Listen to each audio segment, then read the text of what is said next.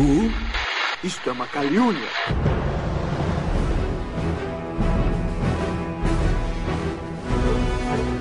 E aí galera, eu sou o William de Souza e o que, que quer dizer tora, tora, tora, meu irmão? De, de, desgraçado. Desgraçado. Pelas barbas do profeta, o cara pegou.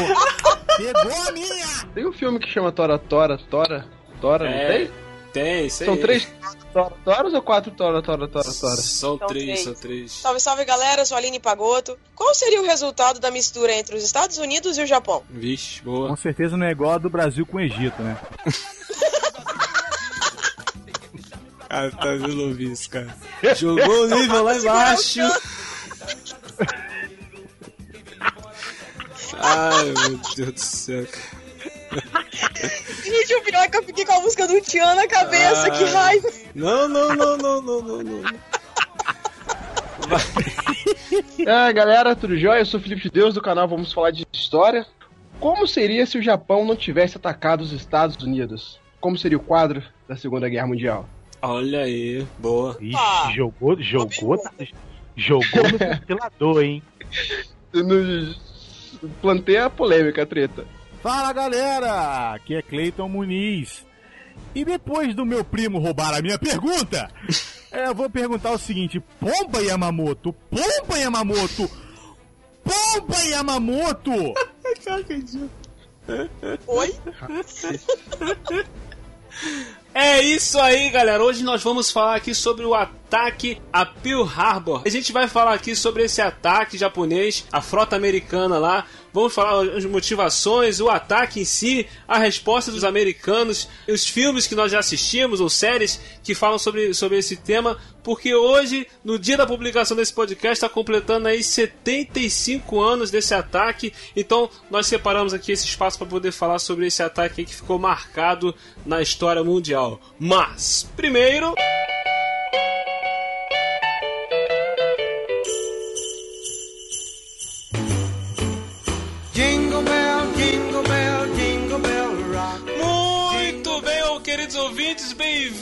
Mais um Will Who Cast.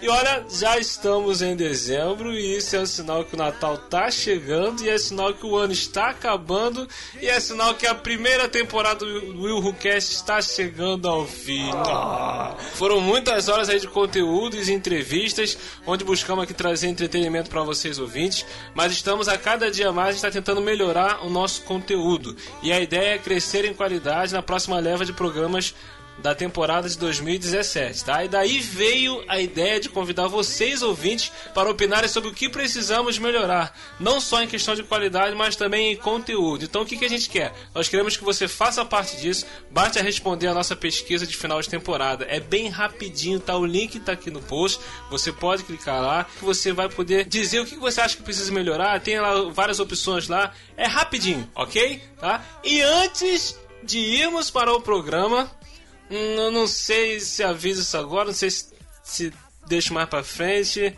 É, Acho que dá pra falar, dá pra anunciar já, dá pra adiantar que já é oficial que uma das primeiras novidades para 2017 é que a Aline Pagoto e o Cleiton Muniz agora eles são Will Who Casters oficiais, eles estão aqui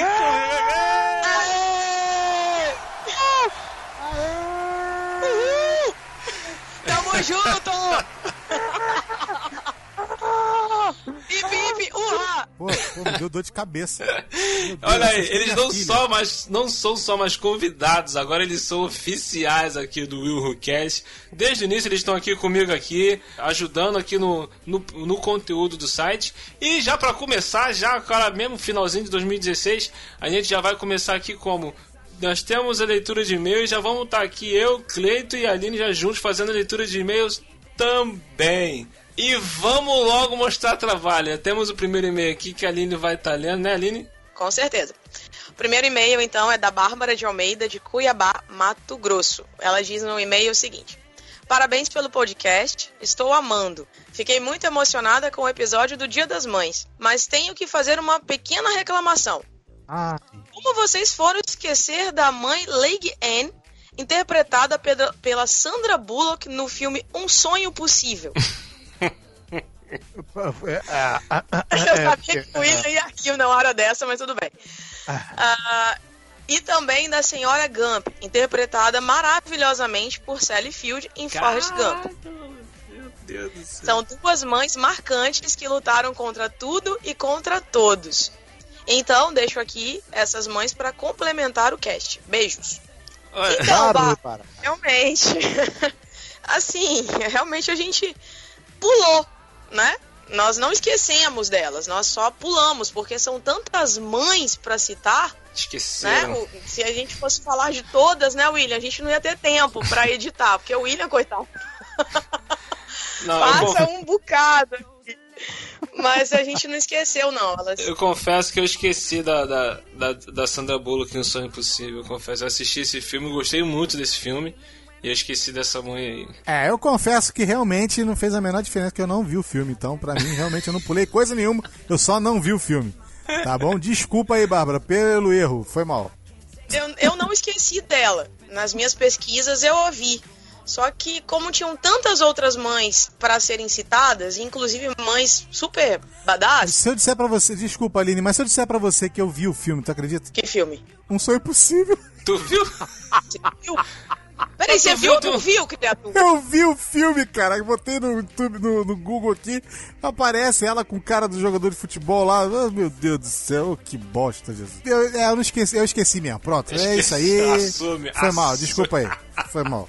Pronto. Tá, mas de qualquer forma, Bárbara, obrigada pelas suas lembranças. Foi muito bom, agregou muito ao nosso cast.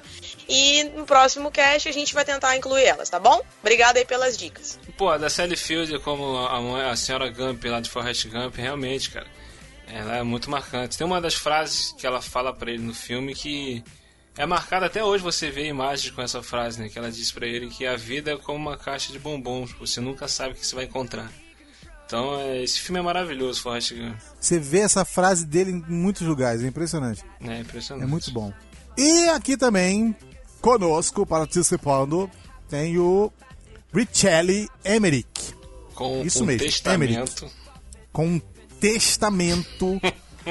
Ele é lá de Lajinha, Minas Gerais. Ele tem 36 anos, que ele fez questão de colocar aqui. E ele começa o testamento falando da seguinte forma: Vamos lá. Sou amigo virtual, por enquanto. Você vai me Tá, sacanear, Pagotto. sério? Foi ele que colocou. É sério? Foi ele que colocou. Foi ele que colocou, não fomos nós. Que me indicou o podcast, que já gostei desde o primeiro episódio que eu ouvi. Como vocês já estavam na 11 edição, resolvi ouvir todos antes de me pronunciar. Neste caso, aí vão alguns comentários sobre os podcasts anteriores. Senta que lá vem história. Vamos lá. Sobre a série Friends, eu não assisti em ordem cronológica.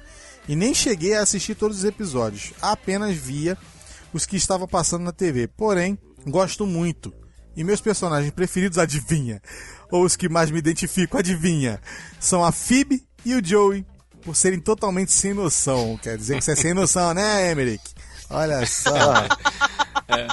E ele continua aqui, ó. Quanto aos três podcasts sobre filmes parecidos e remakes versus originais, só tem uma coisa a dizer. Vocês já viram ou ouviram falar da série Metástases? Se não, deem uma olhada no trailer. Comparem com Breaking Bad e me respondam por que pessoas gastam tempo e dinheiro pra fazer uma coisa dessas, cara. pra cagar uma coisa que é Eu incagável. não me atrevo a assistir. É, verdade. Sobre o podcast das mães, assim que comecei a ouvir, a primeira mãe que me veio à mente foi a dona Hermínia, que era aquele filme A Mamãe é uma peça? Minha Mãe é uma peça, do, do Paulo Gustavo, né? E no final do programa a Aline cita a dita cuja. Muito bom. Definitivamente a melhor mãe do cinema. Poxa vida, hein? A melhor mãe do cinema. Imagina, hein? Oxi. Ah, mas Dona Hermínia é muito boa. Não, não tô dizendo nesse caso, não tô dizendo nesse ponto, é porque, tipo assim, ele bateu o martelo aqui, pra ele a melhor mãe do cinema é a Dona Hermínia. Porque eu, eu acho que eu entendi. Porque ela representa muito as mães mesmo. É impossível em algum momento da sua vida você não identificar a Hermínia na sua mãe.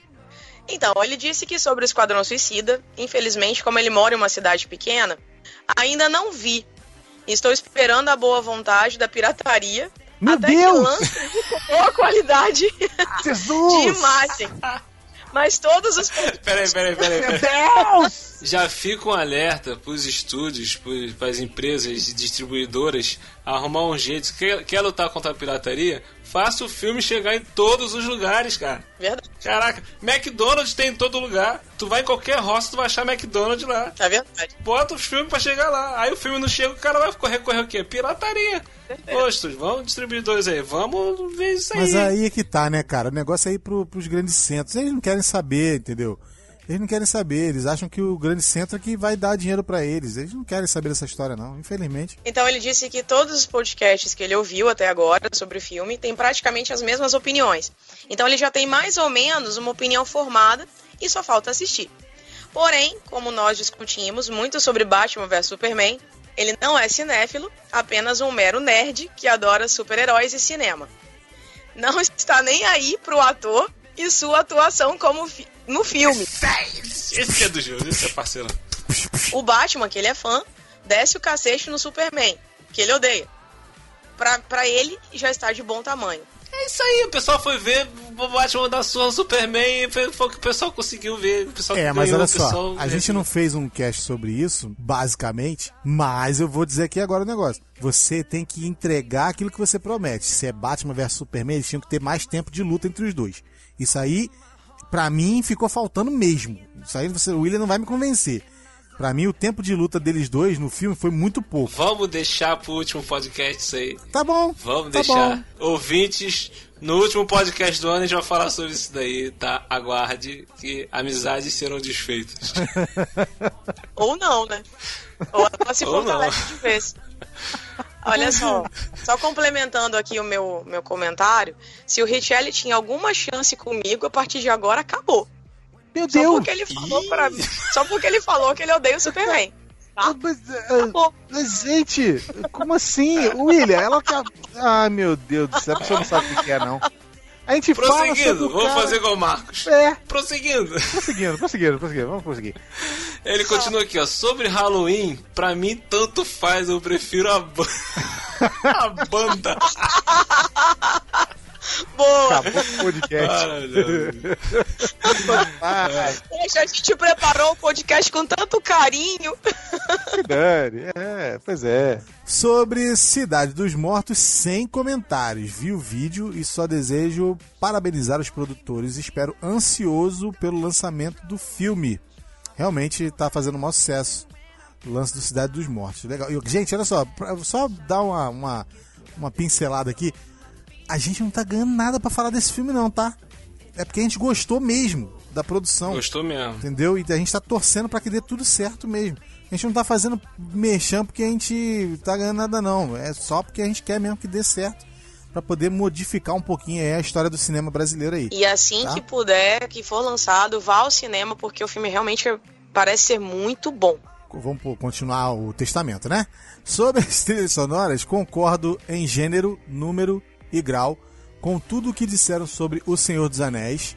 Já sobre os filmes mais novos, estou, já estou curioso sobre a trilha do Esquadrão Suicida. Porque, ele- como ele falou lá em cima, a galera da pirataria não, não, não é nada. Deixa pra lá. E como começou, como sou motociclista e automaticamente roqueiro, não poderia deixar de puxar a sardinha pro meu lado e indicar a trilha sonora da série Sons of Anarchy, que é demais. A série, Tanto É, a série como a trilha sonora. Tanto a série como a trilha sonora. com Pô, certeza. legal. E no mais, ele coloca aqui, ó. No mais, parabéns pelo podcast.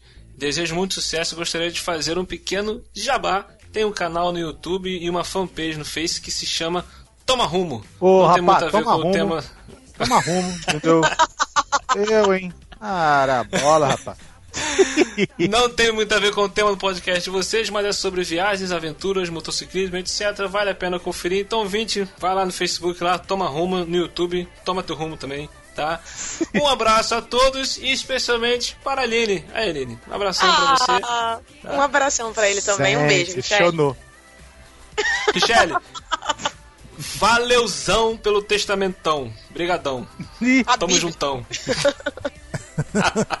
Aí a Aline falou que a Bíblia falou assim, no capítulo, no parágrafo 3 do versículo 37. entendeu? Can't stop the feeling.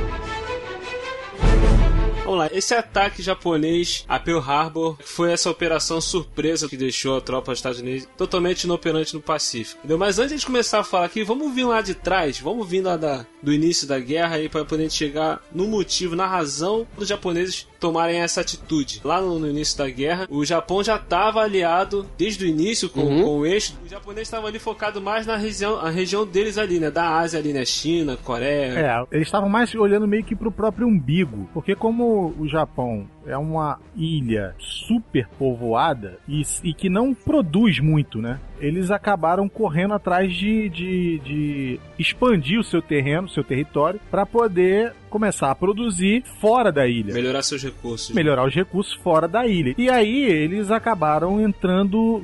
Na verdade, não- eu não, não sei se vocês vão concordar comigo. Eles não são, não foram aliados. Eles na verdade juntaram a fome com a vontade de comer.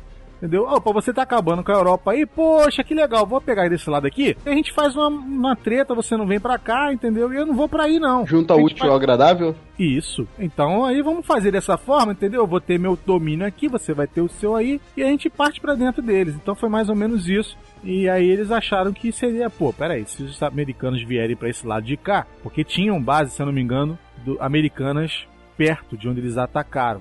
Eles atacaram Hong Kong, eles atacaram, eles invadiram a China, invadiram, se eu não me engano, aqui pra baixo. É, me ajuda aí, Felipe. Na- no mapa eu não tô conseguindo lembrar agora. Cara, agora você. Singapura também. Isso, isso aí. E eles acharam que os Estados Unidos iam se intrometer. E, na verdade, os americanos estavam meio que cagando pra guerra, entendeu? Não estavam muito afim, não. É, Então- em, em termos. É. né? Não estavam, é, e não estavam aí entre aspas, né? Até certo momento, tudo bem, eu tô aqui confortável, tô na minha zona de conforto, mas você mexeu com um cachorro grande, então automaticamente um foi criando eh, desentendimento com o outro, tanto que o Japão provocou os Estados Unidos, que provocou a Alemanha, que provocou não sei quem. Então, assim, foi desencadeando uma corrente, né? Então, foi confortável para eles até certo ponto. Acho que outro fator interessante lembrar é que os japoneses já saíram, é, no fim da Primeira Guerra Mundial, eles já saíram meio puto com os países que venceram a Primeira Guerra. Exato. Porque não, não assinaram- o tratado não estava de acordo com o que os japoneses queriam, eles saíram no meio da reunião.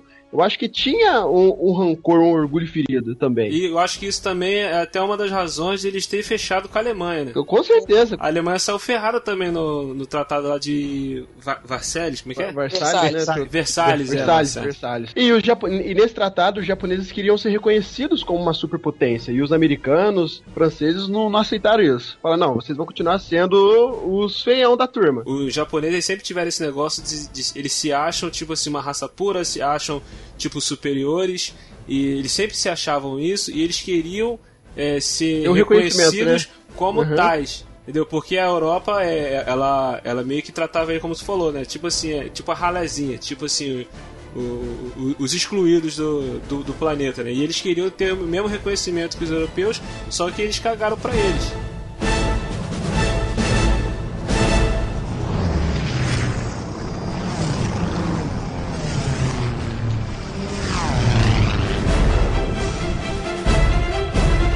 Só pra gente entender lá, começou a guerra. Tinha o bloco com os países, os governos lá que, autoritários que estavam desejando expandir lá seus, seus regimes, é, é, possuir territórios tal, que é o caso da Alemanha, do Japão e a Itália também que estava na parada, que se juntou a eles dois. Entendeu? E eles formaram Sim. lá o, o, o eixo lá né, durante a guerra.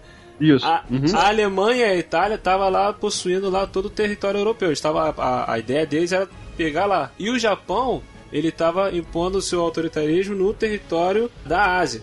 O Japão já tinha o império né, é, deles, o governador deles, o imper- imperador, né? No qual ele, não, ele já não possuía boas relações com os Estados Unidos. Por que motivo? Os japoneses eles já estavam irritados com os americanos porque os americanos estavam vendendo armas de guerra para os chineses e os japoneses já estavam em guerra com a China há muitos anos, cara. Então aí já Muitos começou anos, o atrito aí. Aí já começou o atrito. E para piorar, os americanos, os americanos passaram a fazer manobras militares no Pacífico. Então os japoneses ficaram bolados, viram isso como afronta, cara. É, os chineses já causando discórdia desde sempre, né? Impressionante. Eu conheci o. Aqui na, aqui na cidade, falando nisso, aqui na cidade, uma vez Eu conheci um. Uma vez não, porque no Brasil hoje em dia o que mais tem é chinês, né? Chinês abre loja em qualquer lugar. Vê uma garagem e abre uma loja. Aí quando eu encontrei com o chinês, a pasteleira de chinês, e conversei, conversando com ele, eu falei sobre citei o japonês em algum momento da conversa. E logo eles falaram que não gostam de, jap- de japonês. Não, não gosta que. E, e falava de uma, e falava de uma forma muito engraçada, né? Falava assim: japonês entrar no meu país e matar muita gente. Fala desse jeito. Então você pode ver que a rivalidade, a rivalidade prevalece até hoje.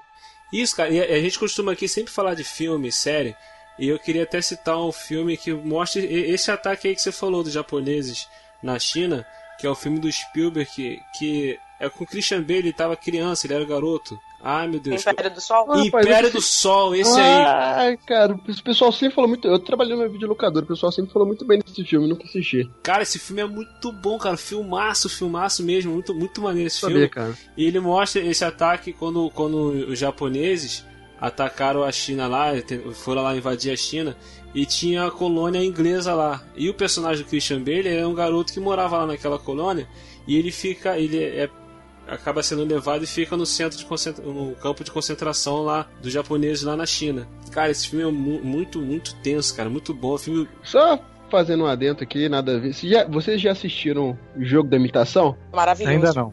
é o Ainda do, não. Nossa, cara. do Benedict Cumberbatch, né? Uhum. Cumberbatch. Cumber, É o, Cumberbatch. nome, é o nome do ator? É Benedito. Benedict Cumberbatch. Aquele filme mudou, aquele filme mudou meu ponto de vista com relação a muita coisa, cara, da Segunda Guerra. velho. Filmaço, recomendo. É sobre negócio de, de computadores, né? Negócio dos códigos lá de. Isso. Cara, Nazistas. eu ainda não vi, ainda não vi esse filme. É bom mesmo? Nossa, eu Muito curti pra caralho. Excelente. A, é- atuação do, do Cumberbatch é sensacional, porque ele faz um, um cara que ele tenta descobrir os códigos binários de, uma, de um ataque que vai ocorrer em Londres. Em Londres, não é isso, Felipe? É, tenta quebrar lá de qualquer jeito a- o Enigma, né? Que é a máquina de criptografia nazista. Mas ele está em Londres, não é isso? Na Inglaterra? Isso, isso. Isso. Então, lá no, então ele, Park, né? Isso, exatamente. Aí ele é contratado por uma equipe lá da, da segurança secreta. Aí ele tem que descobrir, por meio de códigos binários, qual é o sinal que os nazistas estão mandando para outros países para atacar a Inglaterra. E ele cria um computador, é algo assim, inacreditável. Se você imagina aquele primeiro computador lá que foi inventado em 1900 e borrachinha, aquilo assim não é nem metade do que ele criou. Ah, era uma parede enorme com um monte de coisas funcionando e aquilo ali tinha que casar direitinho, uma mensagem com a outra. E ele levou um tempão para aquilo ali ser decodificado. Ele mais três Bom. pessoas. É, Uma mulher matemática, nossa. e mais dois. É, matemática pura. Filmaço. E assim, o resto é história. Só assistindo o filme mesmo. É sensacional, William. Você que não assistiu, você vai adorar. Vou, vou ver, vou procurar ver esse filme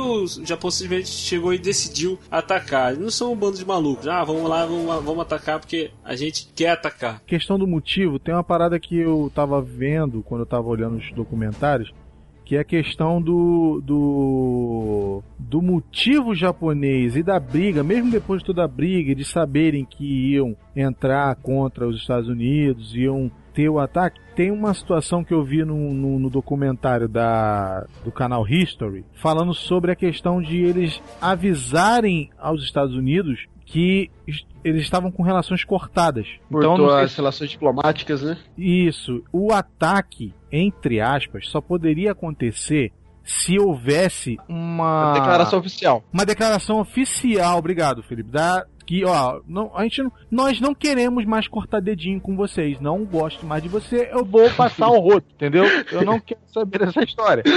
Só que Desculpa, Felipe, eu- às vezes eu esqueço, é- sai assim naturalmente. Por que, que eu tô tocando nesse assunto? Porque essa, esse lance do motivo, do lance do japonês achar que os Estados Unidos estavam afrontando a gente, estão se metendo, estão vendendo arma pro nosso inimigo, podem aparecer aqui do meu lado do nada, porque ele tem bases aí perto de mim e tal, não sei o que. não é nada se comparado dentro da história ao ataque em si ter sido feito sem que esse, esse oficializa, essa oficialização chegasse lá no. Até, no- os, america... Uhum, até os americanos, né? E uma coisa que eu vi no documentário que me deixou muito exacerbado é porque assim, quando a, a, a, a coisa ficou feia entre o Japão e os Estados Unidos, me parece que o presidente americano mandou tirar eh, os americanos que, estra- que trabalhavam dentro da embaixada do Japão, no Havaí. No Havaí não, em Washington. Em Washington. Quando, olha só que coisa, cara, que coisa escrota, porque assim, raciocina comigo, eles estavam falando com vidas, eles estavam mexendo com vidas. Eles não estão mexendo com um carro que quebrou, entendeu? E que não tem gasolina, então aquele carro que tá, você comprou o pneu é, é, é, é, recalchutado. Não, eles estão lidando com vidas. O, o camarada vai falar assim: ah, você não quer mais nada comigo, não? Beleza, ó. Americanos que trabalham dentro da embaixada do Japão aqui, mete o pé, não quero ninguém aí dentro. Quando o Japão mandou a mensagem, ó que escroto, mandou a mensagem para os Estados Unidos para a embaixada japonesa. E dentro da embaixada japonesa não tinha mais ninguém dos Estados Unidos que entendessem as duas línguas e pudesse transcodificar, traduzir a mensagem para o idioma inglês para que eles recebessem a notícia. Então sentaram um camarada que sabia um pouco de inglês. O camarada sabia mais ou menos o inglês, um japonês, sentou lá e começou a traduzir a mensagem a passos de tartaruga. Digamos assim, ó, eu mando uma carta pra você e toda a carta vem botando os motivos por que eu tô terminando a minha relação com você. Mas aí, a parte que dizia assim, então, meu querido, por causa desta merdaiada toda, eu vou atacar você em tal lugar, assim, assim, ou então eu vou, eu vou atacar você em algum lugar, fique esperando que eu vou, eu vou passar o olho. Não, essa parte da mensagem não chegou. Mas, mas peraí, mas quem mandou a carta? Foi quem mandou a, A mensagem? carta foi o Japão. O imperador do Japão mandou a carta para ser traduzida na embaixada japonesa nos Estados Unidos. Mas ele ia mandar a carta avisando que ia atacar? Não, cara? não mandaram a carta, eles mandaram um código. Essa mensagem Nossa. codificada tinha que ser transcrita para o inglês e aquela carta cortava as relações com os americanos e dizia assim: então, meu querido, acabou, nós estamos declarando guerra contra vocês, acabou o papo aqui, eu não quero mais saber. Que maluquice, cara. Esse final de dizer assim, ó, a carta tá aqui e tal, ó, a mensagem é essa, meu filho. Acabei de receber, toma aqui. Esse finalzinho foi traduzido no momento em que o rabo tava sendo atacado. tu tem Nossa ideia do que, que é isso? Então imagina a cena, né? Imagina a cena É. do carinha falando assim. Ah, descobri! Eles declararam guerra contra a gente, aí tá lá, já tava tadinho já. explodindo, né? Hein, mas não foi o americano que tava traduzindo, foi o próprio japonês. O japonês sabia o que estava acontecendo, mas o japonês não sabia, não tinha conhecimento completo do idioma americano, do idioma inglês, Pra poder transcrever o negócio pra entregar. Que, que doideira, velho. Mas, Cleiton, olha só. é, os Estados Unidos, assim, apesar de é, já terem lá, ter- terem sido atacados e tal, aquela história toda, eles já meio que estavam se preparando para isso, né? A participação deles na, na, na guerra, ela foi meio que indireta, né? E enquanto isso, eles estavam preparando já os exércitos, os armamentos, né? Em, em bases localizadas em pontos estratégicos. Não, Aline, mas. Então, assim, eles já estavam se preparando para isso. Não, não, não, mas você não tá entendendo a cagada. O problema, a cagada foi que é o seguinte: não se faz isso, cara. Em guerra nenhuma. Ah, por- entendi. Não se faz isso em guerra nenhuma. Não se faz isso em guerra nenhuma. É você chegar e falar pro cara assim: olha só, acabou, não quero mais relação com você, eu estou em guerra contra você. Só depois disso é que eles poderiam atacar. Se você faz isso antes, segundo lá os tratados, não sei do que, é, é- é crime de guerra. Entendeu? Você não pode. Tanto é que o ataque tinha por intenção acabar com o poderio bélico no Pacífico e também acabar com a chance dos americanos de contra-atacar contra-atacar é, é, é, de forma imediata. E eles conseguiram fazer isso, só que a cagada foi muito maior. Por isso que eu tô falando. Essa mensagem entrou dentro do circuito no exato momento que os japoneses estavam atacando. Porque eles achavam que isso ia destruir a moral do americano. O americano ia ficar triste, cabisbaixo, muito chateadinho. E não, eu não vou entrar nessa guerra porque ele me, me chutou meu saco. Não, isso foi pior, porque foi traição. Agora, foi, isso que me confundiu, porque eu, pelo que eu li, ao mesmo tempo que os japoneses, os japoneses estavam atacando, tinham os diplomatas lá, é, japoneses, que estavam em, em Washington conversando com, com os diplomatas am- americanos lá, para tentar fazer um acordo em relação ao, lance do petróleo. Porque uma das coisas que, que irritou os japoneses também de eles terem atacado, o pessoal fala que foi a gota d'água, é que os americanos pa- pararam de distribuir petróleo, fornecer o petróleo para os japoneses. Eles ficaram revoltados.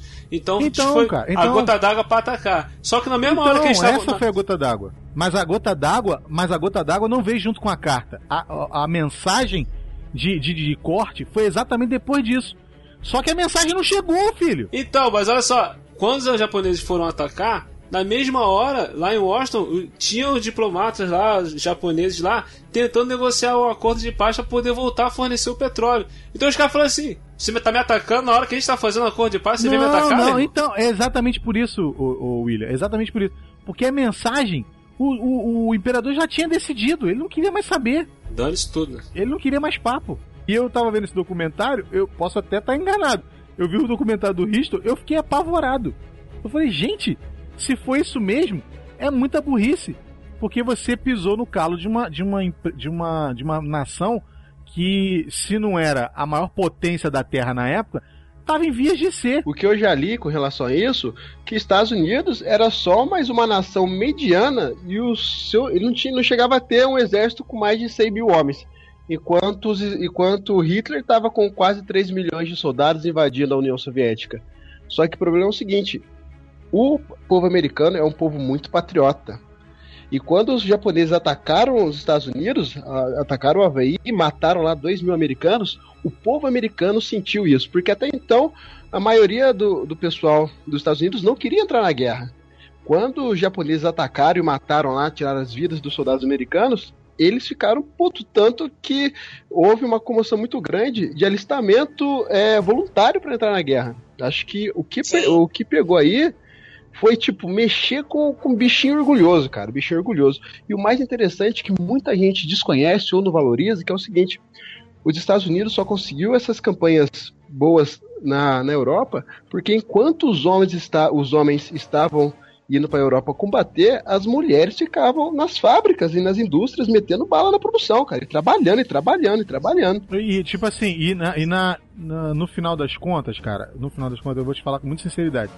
Eu vi esse documentário e eu fiquei apavorado porque assim, eu vi erros e, eles pontuaram os erros. Porque a gente tava vendo aqui a preparação, o ataque e tal. Quando chegar na hora do ataque, eu vou te falar os erros que foram pontuados que é impressionante, cara, é impressionante. Então, quando você olha que hoje em dia existe uma tecnologia, né, é, toda atrás de um Pra chegar num- a ter uma guerra hoje, a informação, que é uma coisa com que eu trabalho, é uma coisa tão importante que se a informação, William, tivesse chegado correta, no tempo hábil, o ataque poderia não ter acontecido. Não, cara, mas olha só, porque rapidinho. eu- Pearl Harbor, Pearl Harbor ia estar, ia estar totalmente fortificado, Então, mas cara. olha só, o, o, eu discordo você em que sentido? Esse ataque, esse conflito do Japão com os Estados Unidos, cedo ou tarde ia acontecer, cara, porque os Estados Unidos estavam querendo dominar o Pacífico e tem, e tem território americano no Pacífico. Uma hora o, o Japão ia acabar esbarrando nos Estados Unidos. Não, eu não digo que não iria. Eu não digo que não iria. O que eu digo é o seguinte: que iria sim, mas ia ser tipo assim, sabe aquela fase do jogo que você você morre uma, duas, três, quatro, cinco, seis, sete, oito, quinze vezes. Aí quando tu volta na décima sexta, você já sabe todo o caminho que tá acontecendo. O que que houve, pra onde você precisa ir. Se eu pular aqui, a pedra vai cair em cima de mim. Se eu... Ia ser uma coisa menos é, é, é, é, surpresa, cara não ia haver tanta surpresa. Eles iam poder até é, bater de frente no poder bélico, iam na raça, iam, né, na confusão. Mas não, é o que o, o Felipe falou, eles mexeram com o bichinho do orgulho, filhote. Então, os Estados Unidos começou a ganhar a guerra, não foi porque é, é, teve a briga, não sei o que não. Foi porque eles mexeram com uma nação que é tão orgulhosa quanto eles, se não mais. Então, meu irmão, Sim, aí Com gente certeza. Mas tem um detalhe também. O que, que acontece? Se o ataque japonês fosse bem sucedido, automaticamente os Estados Unidos iam perder muito com isso, principalmente os depósitos de combustível, que poderiam ser destruídos.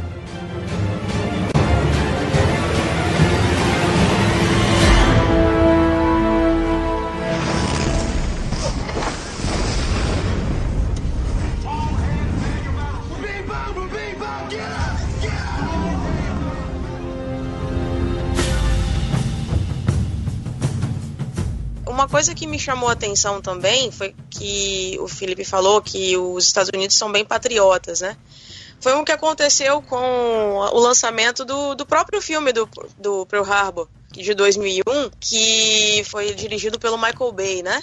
Na época, quando o filme foi lançado, o Michael Bay, ele foi... É... Ai, gente, qual é a palavra? Ele foi acusado, melhor, de ter sido muito patriota por conta do filme, por ter Do filme, americanizado demais a história. Mas foi. Né? Vou mostrar só o lado americano aqui, tipo, e dane-se o resto. Exatamente. E o que que acontece? Eu vejo isso também ah, em Sniper americano, quando o Clint Eastwood pegou a história lá do, do, do carinha lá, do Kyle, e mostrou o, o patriotismo. Mas aí tem aquele detalhe. Cara, o filme é dos Estados Unidos. Automaticamente eles vão puxar pro lado deles. Vão puxar a sardinha pro lado deles. Ah, isso Claro. é, com certeza. Não é? Então, assim, não adianta você virar pra, pra, pra gente aqui nos Estados Unidos, desculpa, aqui pra gente no Brasil, e falar, virar e falar assim: aqui, a gente vai fazer um filme brasileiro, mas a gente vai ter um cunho, sei lá, espanhol. Mas peraí, você tá no Brasil, você vai falar do, do- da Espanha pra quê? Não é? Então é Uhum. lógico que você vai firmar ali o seu patriotismo brasileiro, você vai lá com raça. Tanto que em, em vários jogos, por exemplo, jogos de vôlei a gente vê muito isso, né? O pessoal lá cantando o hino brasileiro, tipo, naquele momento todo mundo ali é patriota, né? Tipo, ah, eu sou brasileiro com muito orgulho e muito É. amor. Então não tem como você virar e falar assim, ah, porque eh, eles estão errados por mostrar a, a parte americana, por, sei lá, mostrar o patriotismo deles. Eles não estão errados. Se é um filme americano, o filme é para americanos. Depois ele vai ser exportado. Aí sim, o pessoal vai gostar, não vai, vai ter bilheteria ou não. Não interessa. E eu acho que essa vertente que ele seguiu foi ótima. O filme, tudo bem, tem aquela coisa lá do romancezinho, né? É, isso é uma aí, versão aí. bem romantizada É. do evento. Mas é um filme que, assim, é pra eles, é um filme americano. Então, tipo, parem com essa coisa de, ah, patriotismo americano, sonho americano, aquela história toda. Não, mas eu penso da seguinte forma: se vai contar uma história, tem que contar a história direito. Claro que eles vão, vão puxar pro lado do patriotismo. No caso, é, é, eu até ficou, falei no início, né? O que diabos quer dizer Tora, Tora, Tora? Que é o filme Tora, Tora, Tora que eu vi recentemente e falar pra tu, meu irmão. Michael Bay puxou, pegou esse filme, chupou esse filme todinho, cara. Depois de ter visto Tora, Tora, Tora, que eu, eu vi, caraca! cara, é, prati- é, é a mesma coisa, cara. É, ele, ele pegou o, o, o filme Tora, Tora, Tora e praticamente refez o filme, só que ele puxou pro lado do patriotismo. A diferença do Tora, Tora qual é? É que a Fox, eu pesquisei aqui, caraca, eu fiquei fascinado com isso. O que, que a Fox fez na época? Ela pegou uns, um, ah, uns produtores americanos e uns produtores japoneses. O filme mostra, momentos antes do ataque, fica mostrando os dois lados. Um lado dos americanos, um lado dos japoneses. Um lado dos americanos, um lado dos japoneses. O lado americano, ele foi todo dirigido e produzido por produ- produtores americanos. E o lado japonês foi todo dirigido e produzido por produtores japoneses, cara. Então, tipo assim, o filme não puxa nem pro lado dos americanos e nem pro lado dos japoneses. E o, o filme tem um tom, assim, meio que é, é, documentário. Até é, eu andei pesquisando que foi por isso que ele não fez tanto sucesso de bilheteria na época. Mas ele concorreu até a 5 Oscars, o Oscar de efeito especial. O filme é de 1970, cara. Mas eu gostei pra caramba do filme justamente por causa disso, porque ele mostrou o ataque, mostrou a preparação toda, e é um assunto que até que eu, que eu queria entrar, porque eu andei pesquisando e dizem, muita gente fala que isso é verdade, outros falam que isso é teoria de conspiração, que os americanos sabiam que seriam atacados que eles tinham, eles, eles tinham decifrado o código lá do, do japonês, que eles seriam atacados, mas eles não, eles, eles, eles não é, como é que eu vou dizer, prepararam a defesa, alguma coisa toda, porque senão ficaria na cara dos japoneses que eles estavam lá é, é, vigiando, monitorando os japoneses. Quando os japoneses foram atacar lá a base lá de Pearl Harbor, os princip, a principal frota, os principais navios americanos não estavam lá, eles estavam em treinamentos em outro lugar. Então o ataque não foi assim tão grande. Entendeu? Ele, o ataque é, dos japoneses pegou justamente os navios que estavam lá é, parados, que, que não seriam muito usados. Esse é um dos erros, William. Como é que você vai tirar de ação uma força bélica poderosa se você não acaba com os porta-aviões deles? Não tinha um porta-avião lá. Mas os japoneses, cara, mas os japoneses não sabiam que, que, que os Estados Unidos tinha tirado os navios de lá. Não, então, eles não sabiam até o momento que eles começaram a, sobre... a chegar perto. Ah, mas já tava lá, eles achavam É, que. sabe, olha só, a coisa foi tão cagada, a coisa foi tão cagada.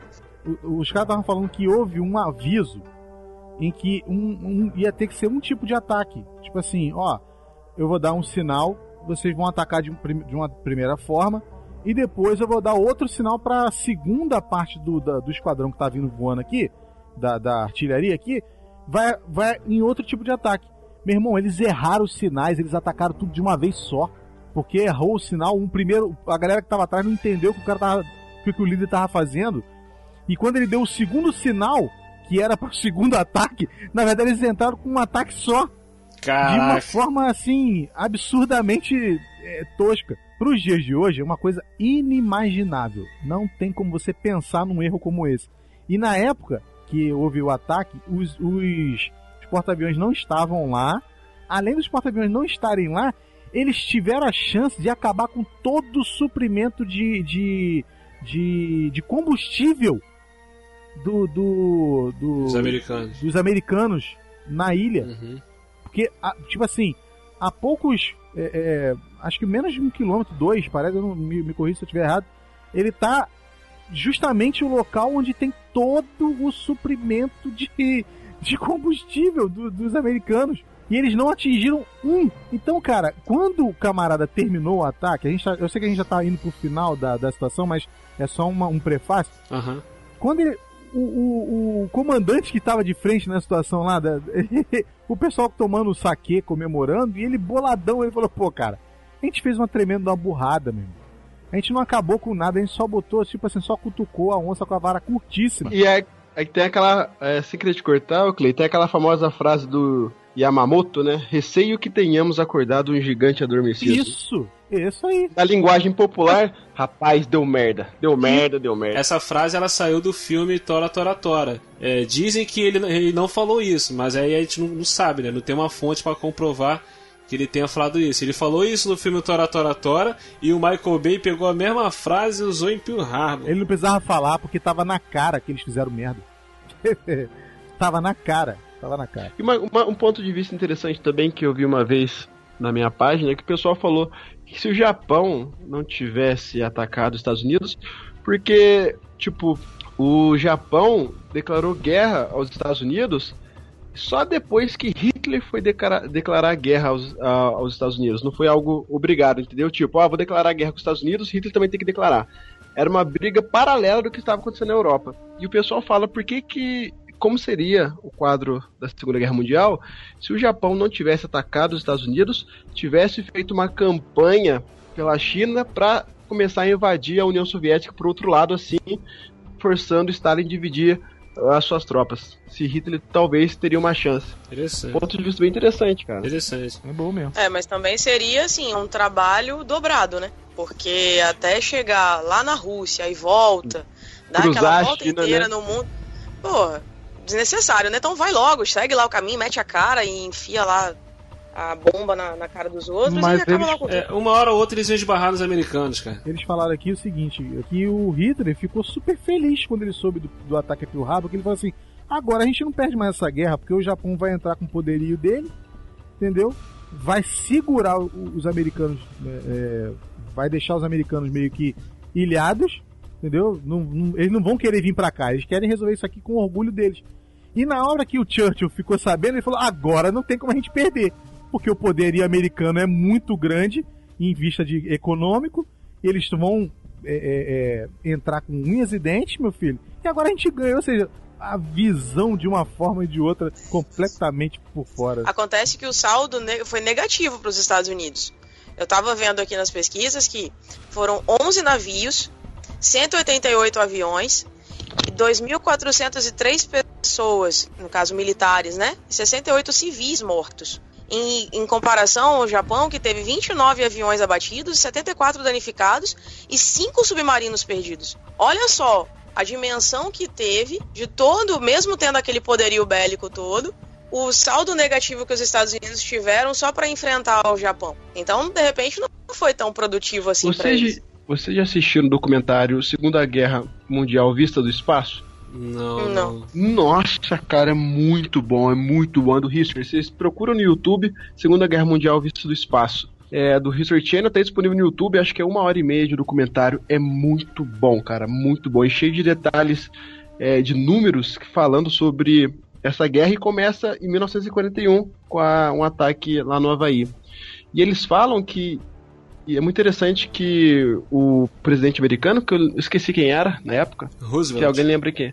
Isso, ele fez um acordo com Churchill para poder entrar na guerra, porque os, os Estados Unidos poderiam muito bem declarar guerra somente ao Japão. E a guerra ia ficar no Pacífico. Só que os Estados Unidos entrou como aliado e declarou guerra aos países do eixo. Também, né? Acho que consequentemente aconteceria porque Hitler declarou, declarou guerra aos Estados Unidos. É, Mas enfim, o, Chur- o Churchill mostra um documentário muito interessante. Pegou o apoio dos americanos, só que os americanos falaram assim: beleza, a gente vai apoiar, vou mandar suprimento, quem já estava mandando, vou mandar mais armas e homens, mas a gente quer algo em troca. Aí nessa época, as colônias do Império Britânico aqui na América do Sul passaram a pertencer aos Estados Unidos e o governo britânico deu uma pastinha, uma pastinha de documentos para os americanos. Nessa pastinha continha todo tipo de tecnologia que não existia na época, tecnologia a jato, tecnologia a radar, que foi que conseguiu colocar fim na supremacia dos U-boats na Batalha do Atlântico. É muito interessante, cara. Recomendo. Segunda Guerra Mundial Muito visto do espaço. Você falou. Vou procurar, vou procurar. Você falou, Felipe, do radar. O radar tinha acabado de ser inventado. Na e época, os camaradas que viram, que viram é, é, lá em Pearl Harbor, ele viu aquele monte de trocinho vindo no radar. Os caras acharam que eram, eu não sei se eram peixes ou, ou outro tipo de, de situação. pássaros. É, é, é, pássaros, eu não sei. Eles, eles viram aquele monte de pontinho vindo. Eles acharam que era a frota americana voltando para casa. Nesse contexto do radar, é, eu digo com relação a a questão da- do combate no Atlântico, que ele- os, os aliados estavam perdendo muitos mu- muitos soldados e muitos navios por causa de U-boats. E ele e acho que o sonar naquela época não existia. Alguma coisa para detectar os U-boats, né, que eram os submarinos alemães. Então, eh, eu, eu não lembro se é, não, não sei se é o radar que- a palavra certa para falar isso, mas nessa pasta tinha um mecanismo que eles conseguiram desenvolver para poder identificar onde estavam os submarinos alemães. E esse negócio do filme aí do- dos pássaros eu também vi já. Muito interessante, cara. Aí os caras achou aqui e falou, pô, é. Tá, não, isso aí não deve ser nada não. O Outro, o- tipo assim, tem sempre o sinistrão, né? Tem sempre o sinistrão. O, o- o novato olhou, pô, cara, isso aqui tá esquisito. O sinistrão falou assim, não, isso aí tem nada não, cara. Isso deve ser a galera voltando pra casa, isso aí tá tranquilo. Eram os aviões japoneses chegando com tudo, meu irmão, pra cima deles. Tanto que eles nem li- Caraca. ligaram, né, naquela parada pra avisar, né? Nem, Não. nem isso, é, o alarme, nada, né? Foi só na hora que começou o ataque mesmo.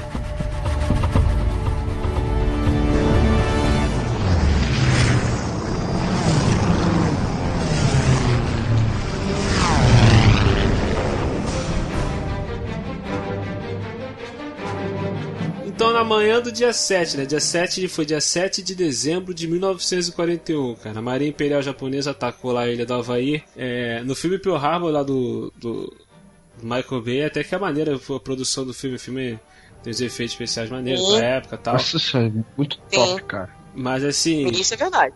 para que vocês podem assistir também esse Tora Tora Tora, apesar de ser antigo, apesar de ser datado por causa da época, mas cara, é bem real o- as imagens do ataque deles, cara. Foi um negócio mais assim, sem tanto efeitos eh, de computação gráfica, né? Na época não tinha tanta coisa disso.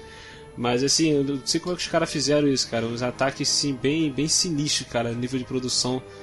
É, é muito real, cara. Parece que você tá vendo assim um documentário com cenas reais mesmo. É, foi muito bem produzido, cara. Tanto que o filme ganhou na época o Oscar de efeitos especiais.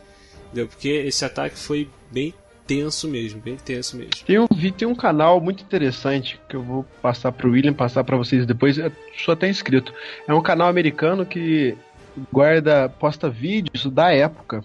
Vídeos reais da época, muito interessante. E mostra o presidente de- fazendo, a, fazendo o que os japoneses não fizeram, que é a, o- a declaração oficial de guerra. Muito interessante. Ah, sim, sim, eu já, eu já vi um vídeo desse sobre. Eu, eu fico horas assistindo, cara, esses vídeos reais da Segunda Guerra. Muito da hora.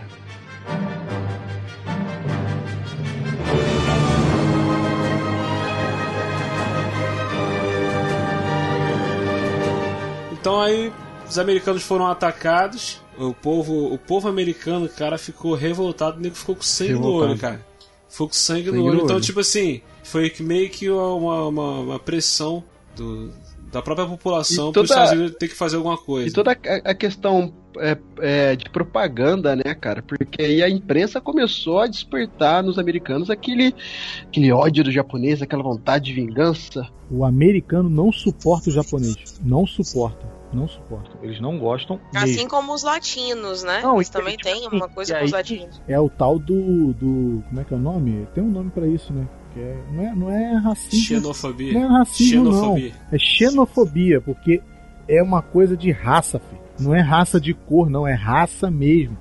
Por exemplo, o pessoal tá descendo a lenha no Trump porque ele tá prometendo botar um monte de ladrão safado, entendeu? De volta pro seu paizinho, porque os Estados Unidos é que estão tendo que bancar, meu irmão. Todas as cagadas que os camaradas que fazem merda e estão lá no país dele. Ele não falou que vai deportar é, é, é, Falou que vai tirar os imigrantes ilegais também, né? ilegais, É, não. os ilegais. E o ilegal que ele tá falando é que, que tiverem problemas com a polícia.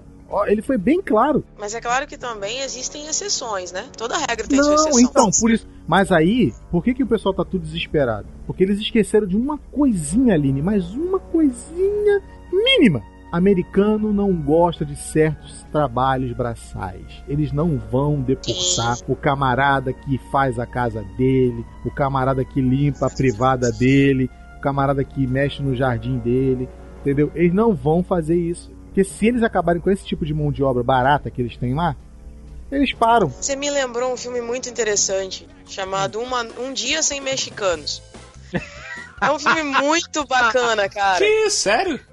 É sério, tem um filme chamado. Eu assisti na faculdade na época, Um Dia Sem Mexicanos. Um belo dia, os Estados Unidos estão lá, tal, bonitinhos, e de repente, do nada, os latinos somem. E aí o que acontece? O jardim começa a ficar com a grama muito alta. A moça lá, a âncora do jornal, do, da TV, fica toda descabelada. Aí o carinha que tá lá na lavanderia não tem como pegar o terno porque não tem ninguém pra entregar. Então, assim, todo causa todo um impacto na cidade. Olha só. E, inclusive, tem uma cena que um cara confunde um mexicano com um nicaragüense. Aí, tipo, ele acha que é tudo igual. E aí a moça vira pra ele e fala: Não, eles não são iguais, são duas, duas, dois países Etnias diferentes. É, aí ele fala: Não, pra mim é tudo igual, é tipo o japonês, é tudo igual. É, é, uma, é uma, uma situação que você vê que causa um impacto violento. E é uma crítica muito grande ao governo americano. Cara, é um filme sensacional. Se vocês puderem assistir, vocês vão se amarrar, porque é uma comédia muito bacana. É muito legal. Venezuela, oh,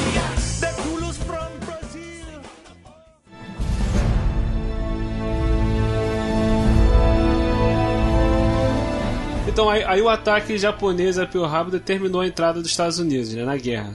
E, Oficialmente, os Estados Unidos entrou na parada, porque logo depois do ataque os alemães declararam guerra também aos Estados Unidos, e, os Estados- e o povo ficou exigindo uma resposta dos americanos. Então até como o, o Felipe falou, foi mais, foi mais como uma questão de propaganda, cara.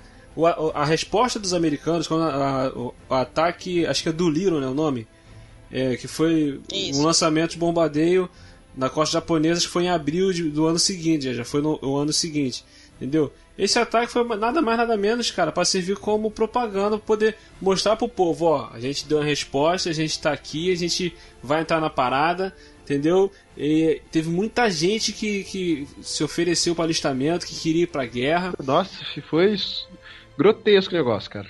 Muito, muita gente. A resposta dos americanos foi mais nesse sentido mesmo, cara, de tô na guerra, agora é pra valer, vocês mexeram comigo, então. Só que o ataque não foi lá muito bem sucedido, né, também. Não foi um ataque assim que fez um estrago aos japoneses, né? Eu fico pensando, talvez se o Japão, porque o Japão atacou, né, Pearl Harbor foi em 1941, certo? Não é isso? Isso. E em 1941 a Alemanha nazista estava no auge, né? Começou a cair a partir de 1942 com a invasão na União Soviética. Talvez, né, se esse ataque tivesse ocorrido junto com a invasão da Alemanha na Polônia, às vezes poderia, os japoneses poderiam sair melhor, acho, cara. Eu acho que as forças do eixo ganhariam a guerra se elas tivessem agido em conjunto desde o início. Porque o Japão só foi entrar depois, né, cara? Pô, tu me fez lembrar aqui de uma parada que é. A gente até, já até citei aqui um episódio aqui do podcast. É, tem uma série da Amazon. O nome da série é The Man and the High Castle. Que ela conta como que o mundo estaria se as- o eixo tivesse ganhado a guerra. Tem um livro, né, muito antigo. É, a série é baseada nesse livro. E ela mostra os Estados Unidos, é, ele tá meio que dividido, né? A boa parte do território é, americano é dos, dos, dos- do- dos nazistas e a outra parte é do, dos japoneses. Entendeu? Então mostra, assim, um mundo totalmente diferente, cara, do que seria se Hitler tivesse ganho a guerra. Quem tá no poder são os, os alemães, os japoneses, tá tendo um atrito entre eles já, então tá começando a ter uma guerra fria Eles. entre o Japão e a Alemanha. Cara, essa série é espetacular, cara. Teve a primeira temporada com 10 episódios. A gente tá, eu tô aguardando a segunda temporada aí, é muito boa, cara. Várias teorias de conspiração. Nossa, show de bola, cara. É uma ideia, né? de- Não tem como, né, cara? Você fala de Segunda Guerra Mundial, sempre vai cair nessa pergunta. Sempre cai. Falando, e se Hitler tivesse ganhado a guerra? E, e outra coisa interessante pra levantar aqui, quando a guerra acabou, lá, Ja- lá no Japão, com as bombas nucleares, a Europa ficou toda destruída. Toda destruída. A Europa ficou toda destruída. E esse foi o ponto positivo dos Estados Unidos serem essa potência que é hoje. Nem- os Estados Unidos não sofreram um ataque, cara. Uma, uma bomba pingou lá no, no território americano. Eles não tiveram gastos para reconstruir cidades, reconstruir casas e tudo mais, cara. E o que, que eles fizeram? Emprestaram muito dinheiro para os países europeus. Para quem que eles Na emprestaram verdade- dinheiro? Pros carinha lá, os ja- pros japoneses. E se você for olhar direitinho, a grande depressão lá de 29 é, é, é, é, foi completamente corrigida. Eu sei que é muito, o lapso de tempo é muito grande, mas se, é aquilo que você está falando, se hoje eles são a potência que são, é, im- implicitamente também está nesse lance aí. Se você pega, é, é, se a guerra, a Segunda Guerra ocorre junto com a depressão, ia acabar. Mas o que, que alimentou? É aí que vem um filme que eu gosto muito, que não tem nada a ver com, com, com as guerras que a gente está comentando, mas fala sobre o armamento. Como é que os Estados Unidos enriqueceu? Irmão, fazendo empréstimo, olha só, é a desgraça. Fazendo empréstimo a juros exorbitantes e fazendo arma. Olha só, Tony Stark na, na, na boa. Que beleza. Entendeu? Só mandando Entendeu? arma, arma, arma. Arma, armamento, filho, armamento bélico. E aí? Isso é modo de, de o cara crescer? É, modo do cara crescer. Entendeu? E eles realmente não foi só lá, né? A América, na verdade, não sofreu nada. Nada. Entendeu? Mas, mas a América que eu digo no, no quesito as Américas, né? Não sofreram esse tipo de, de ataque. Mas, pô, é óbvio que eu vou crescer, né, meu irmão? o cara não vai sair de lá da Europa, onde o bicho tá pegando, pra vir mexer comigo aqui na minha terra, entendeu? Não vai, filho. E no mar ia cruzar o. Atlântico pra atacar o. a- Não valia a pena pro, pra Alemanha. E, o- e não valia a pena pra Alemanha, não valia a pena pra Itália. E quando o Japão foi fazer, foi cagada.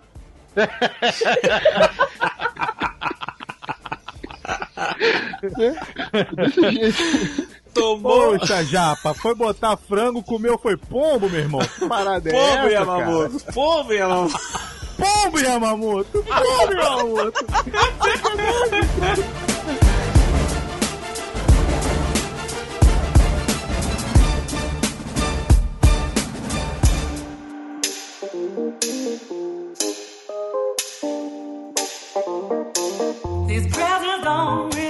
isso aí, galera. E esse foi o nosso episódio sobre esse ataque à frota americana lá em Pearl Harbor. E se você gostou, deixe seu comentário. Se você acha que a gente falou alguma coisa que não era correto, deixe seu comentário também. Participe conosco, tá? E hoje nós tivemos aqui a presença do Felipe de Deus, ali do, do canal Vamos Falar de História. Isso aí, cara. Ó, William, você tem que agradecer aí o pessoal pelo ótimo bate-papo, foi muito gostoso. Mais divertido do que eu esperava. Quem quiser conhecer meu canal, meu trabalho no YouTube, só clicar lá. Vamos falar de história. É isso aí. E tivemos aqui mais uma vez também com a Aline Pagoto. Eu mesmo. Então, como vocês já sabem, eu sou lá do Pipoca de Pimenta. Então, se quiserem saber notícias, ah, lerem críticas e qualquer coisa parecida sobre o mundo do cinema, é só acessar www.pipocadepimenta.com. Nós também estamos nas mídias sociais, Facebook, Twitter, ah, Google+, Snapchat, Instagram e afins. Qualquer coisa que você quiser é só buscar lá, pipocadepimenta.com e nós estaremos lá. E mais uma vez também estivemos aqui com o Cleiton Muniz. Aqui é o Cleiton, como o William falou. E realmente estou muito feliz. Eu gosto muito de trabalhar aqui com vocês, fazer, porque não é um trabalho, é uma, uma felicidade total. Participar, aprender. Tenho aprendido muito, entendeu? E sou do, do canal lá do Tinha Que Ser Comigo, né? facebook.com.br Tinha Que Ser Comigo, que continua recebendo visualizações e eu tenho que ter tempo para poder mexer. Mas eu vou conseguir. Eu juro que vou. Mais uma vez, Felipe, valeu mesmo, tá? Brigadão. Eu que agradeço, cara. Eu que agradeço, pessoal. Pô, foi excelente, cara. Foi excelente. Cara, eu saí daqui altamente esclarecida. Hoje eu já sei sobre Pearl Harbor. eh, Pearl Harbor. Ô, Jesus! o dia não vou conseguir pronunciar esse nome direito.